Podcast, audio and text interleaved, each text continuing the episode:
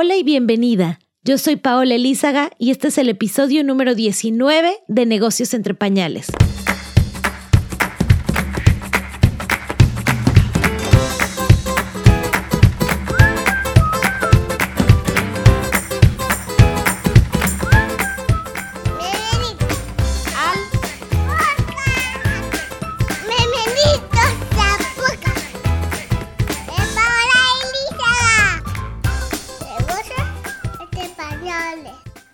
Bienvenida a un episodio más de Negocios entre Pañales.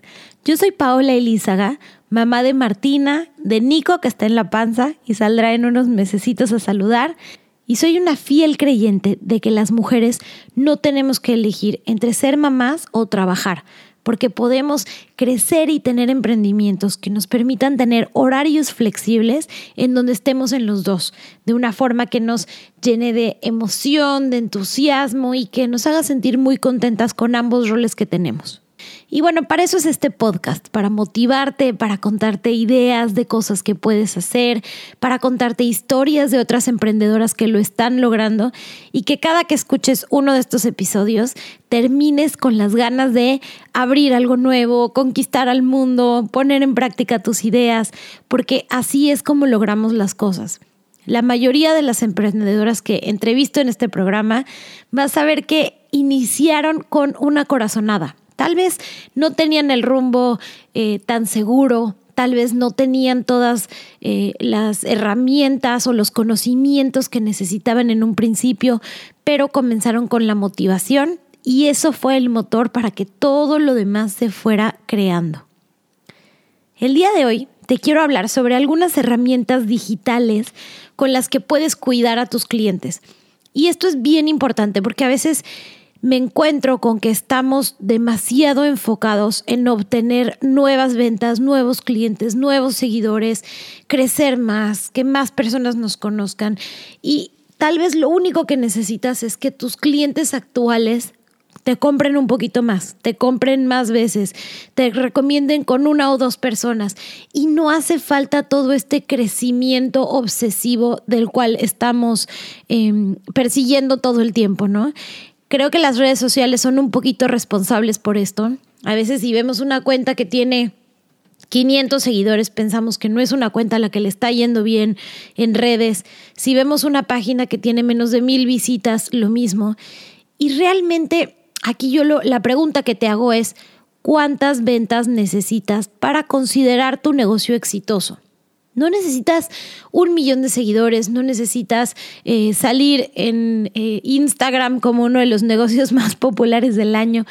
Necesitas una base pequeña de clientes recurrentes que confíen en ti, que les guste tu servicio, que estén contentos con lo que ofreces. Así que hoy te voy a dar algunas herramientas digitales que puedes utilizar para cuidar a los clientes que ya tienes, sean dos, diez o cien. La primera es tener un newsletter. Algo de lo que les hablo mucho es, para mí el email es la mejor red social de todas. La razón de esta es el alcance. Hay otro podcast en donde les he hablado sobre el algoritmo. Y el algoritmo de las redes sociales lo que hacen es que cada vez reducen más el alcance que tienen tus posts, o sea, el número de personas a las que les llegas cada que publicas algo. En Facebook está entre el 2 y el 5%. O sea, dos o cinco personas de cada 100 que te siguen van a ver ese post, ese video, ese arte que tanto tiempo te tardaste en producir. En Instagram está cerca del 20%, o sea, 20 de cada 100, 2 de cada 10, 1 de cada 5. Es muy poquito, ¿no? Sobre todo cuando ves todo el trabajo que le pusiste. Y en emails Ahora, ojo, emails eh, que las personas te hayan dado voluntariamente, no bases de datos compradas de quién sabe quién. Emails que las personas te hayan dado, tus clientes o clientes potenciales, están entre un 30 y 45%. Así que ya de entrada es mayor que todo lo demás que has creado, ¿no? Yo te motivo a que si tienes una tienda física, si tienes eh, pues haces entregas a domicilio, siempre le pidas a esas personas su correo electrónico, porque vas a ser mucho más eficiente mandándoles un email mensual que poniendo posts semanales en redes sociales. A veces veo todos eh, los buses de las marcas, los flyers, la comunicación en tienda, que todo dice síguenos en redes sociales, pero tal vez tus esfuerzos deberían de estar más hacia danos tu email y te vamos a comunicar a ti que ya nos conoces, que ya nos prefieres, que ya nos has probado, cuándo son nuestras promociones, cuándo son eh, los eventos especiales que tenemos, los productos nuevos que acaban de llegar, porque una persona que ya te conoce es mucho más posible que vuelva a comprar que traer a alguien completamente desde cero con una promoción o con cualquier regalo. Así que utiliza esos newsletters para comunicarle a los que ya son tus clientes cosas de interés de tu marca que les puedan hacer regresar y volver a tener una experiencia positiva. Algunas plataformas que puedes utilizar son MailChimp, MadMimi. Yo personalmente uso ConvertKit. Les voy a dejar los links de todas estas aquí en las notas del show. La mayoría son gratis por los primeros mil, dos mil seguidores, así que no pierdes nada con empezarlas a usar, eh, sobre todo si ahorita todavía tienes muy poquitas personas. Pregúntale a 20, 25 personas y vas a ver qué vas a sentir a la hora de escribir cada correo que estás cuidando de una mejor forma a todas esas personas que ya han depositado su confianza en ti y en tu marca. El número dos es atención al cliente. A veces se nos olvida de nuevo que nuestros clientes pues tienen cumpleaños, tienen intereses específicos, tienen eh, ciertos negocios en donde podemos ayudarles y no hacemos una base de datos adecuada de cómo servirlos mejor. Tu base de datos puede ser desde un Google Sheet, en donde tú estés apuntando eh, cuándo fue la última vez que les diste algún servicio. Por ejemplo, algo que hace súper bien eh, un señor que me ayuda con toda la fumigación de mi casa es que se apunta en un calendario cuando, me toca la siguiente vez de fumigación. Así que él solito me recuerda Tal vez yo tengo 40 cosas en la cabeza y no estoy pendiente de la fumigación, pero él es súper constante. Me avisa una semana antes, vamos cuadrando fecha, me confirma el día anterior. Entonces, él no se espera a que yo lo vuelva a hablar y a que yo vuelva a pensar que necesito fumigar mi casa hasta que me encontré un bicho, sino que él, gracias a que tiene un calendario, que tiene recordatorios, que tiene a todos sus clientes en una base de datos en donde dice cuándo fue la última vez que les prestó un servicio, puede lograr tener una recompra y además ofrece un servicio en donde él solito te está recordando para que no caigas después en problemas. Puede ser tan sencillo como eso o ya empezar a tener un CRM. Hay muchísimas cantidades de CRMs, desde aplicaciones en el celular que te pueden ayudar a saber eh, cositas especiales de tus clientes, cuándo es su cumpleaños, cuántos hijos tienen, si tienen preferencia por algún color. Eh, para que, por ejemplo, si tú eres fotógrafa, sepas cuándo va a ser el cumpleaños del bebé, lo anticipes un par de meses antes y les digas, mira, tu cumpleaños pasado lo hiciste conmigo, eh, te ofrezco esto distinto para el cumpleaños siguiente o qué tal si repetimos esta fotografía para que veas cómo van creciendo y haces que la experiencia de estos clientes sea mucho mejor. La mayor parte de las veces no es que se te vayan por precio, es que alguien más estuvo ahí recordándoles que existía, que tenían algo para ellos y simplemente tomaron la decisión más fácil. Entonces, no veas como que hay alguien más robándote tus clientes, piensa qué pudiste haber hecho para que esos clientes se acordaran de ti para que no te olvidaran, para que su siguiente intención fuera volver a trabajar contigo. Y el número tres es algo en lo que yo recientemente estoy incursionando. Ustedes saben que estoy siempre buscando cómo ser más productiva, cómo utilizar mejor mi tiempo, eh, cómo eh, llegar a terminar mis pendientes de una forma más fácil. Y he encontrado varias herramientas de project management que les quiero compartir. Project Management suena un poquito elaborado, no es más que organizarte y ayudar a que todos los que colaboran contigo o los que estás eh, ayudándoles para los que estás trabajando, te ayuden también dentro de esta organización. No es lo mismo que tú alistes una nota con pendientes eh, y numeres uno por uno las cosas que tienes que hacer a que lo pongas en una herramienta en donde tiene responsables, en donde lo puedes ir eh, midiendo a través del tiempo, en donde tiene una fecha en donde se tiene que terminar, en donde la misma herramienta te va a ayudar a que te enfoques en lo que realmente es importante, urgente y necesario para el negocio.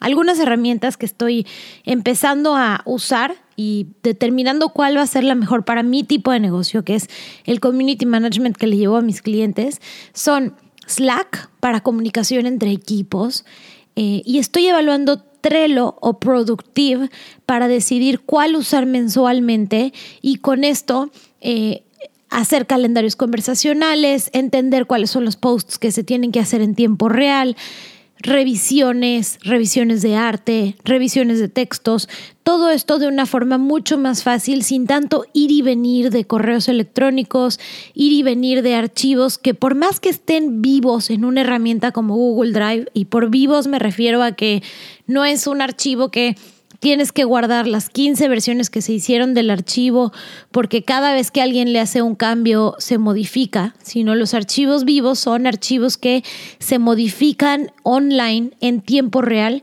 y así cualquier persona que lo vea tal vez dos minutos después de que se hizo la edición ya tiene los cambios actualizados. Aún con todo eso, hay mucho ir y venir de comentarios, de proyectos y productos y servicios que se tienen que terminar. Así que con una herramienta de project management puedes lograr que todo esto se haga de una forma que sea más eficiente y más visible para todos. Les iré compartiendo entre estas dos de Productive y Trello por cuáles por las que me decido, pero bueno, creo que esa es otra tercera forma de organizarte y ayudar a tus clientes a que también se organicen para que todos estén mucho más satisfechos con el día a día de lo que están recibiendo hay que tener muy presentes que nosotros al estar metidos de lleno en el negocio, sabemos exactamente lo que tiene que pasar, lo que el cliente nos debe de compartir, eh, ya sean ideas, inspiración, lo que les gusta, lo que no, información de ellos, etcétera, ¿no? Nosotros lo tenemos muy presente, pero si no hacemos esto visible para las personas que trabajan para nosotros o para las personas que nos están contratando, puede ser que ellos no vean todo lo que necesita pasar para el producto final que les vas a entregar. Así que en el momento en el que lo haces visible, los involucras, los integras, ya no solamente están compartiendo un objetivo contigo, sino se están dando cuenta del valor que tiene todo el proceso. Estas herramientas son bien útiles desde fotógrafos que necesitan planear algún evento especial. Eh, si, por ejemplo, vas a hacer una toma de fotos de productos, todo lo que necesitas, las especificaciones, las fechas, el día, para que la ejecución en tiempo real sea lo menor posible y eso te permita realmente planear. Obviamente todo lo que tiene que ver con wedding planners, baby planners, que es un, es un nuevo emprendimiento que estoy escuchando que existe, eh, y todo lo que requiera eh, ayudar a alguien a planear desde decoración, arquitectura, remodelaciones, es algo en donde estas herramientas de project management te pueden beneficiar muchísimo. Y bueno, mi última recomendación es estar siempre atentos a qué tipo de herramientas se están desarrollando para tu tipo de negocio que pueden ayudarte a ser mucho más productiva.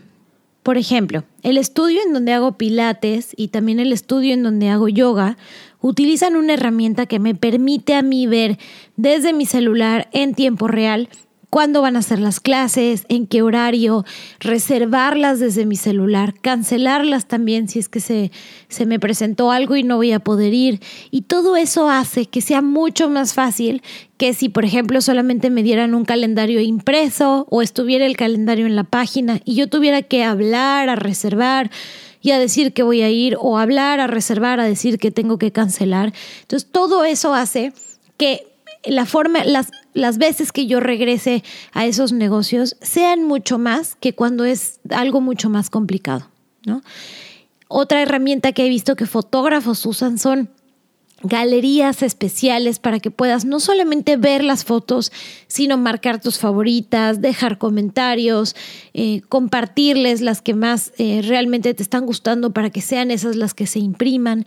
Y ya los fotógrafos están dejando de subir todas las fotos solamente a un drive o compartírtelas en un, en un USB y darlas en una galería que te va a dar mucho más valor agregado.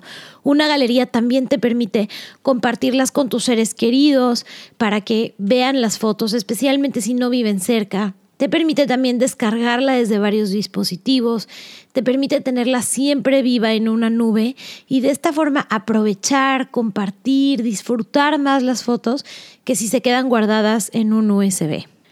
Espero que alguna de estas ideas te haya inspirado y te quedes con las ganas de seguir descubriendo cómo cuidar más a tus clientes actuales, cómo hacer que tus clientes actuales te recomienden, repitan su compra, estén contentos con tu servicio, porque realmente eso es lo que va a hacer la diferencia. Eso es lo que te va a traer dos, tres, cinco más clientes y no el estar constantemente buscando a nuevas personas que lleguen a ti a conocerte, porque tal vez si hay algo que está fallando en tu producto o servicio, de lo que no te estés dando cuenta, esas personas nuevas que lleguen se van a llevar la misma experiencia o la misma sensación que tus clientes anteriores. Es por eso que siempre debemos de procurar estar bien enfocados a nivel interno para que dejemos que eso esté tan bien cuidado que lo externo ocurra solito.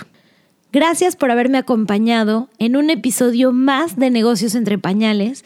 Si te gustó y si la información que has escuchado te parece útil, te pido que por favor me ayudes con un review en iTunes. Esto lo hace bien importante para que otras emprendedoras puedan descubrir el podcast y seguirlo escuchando.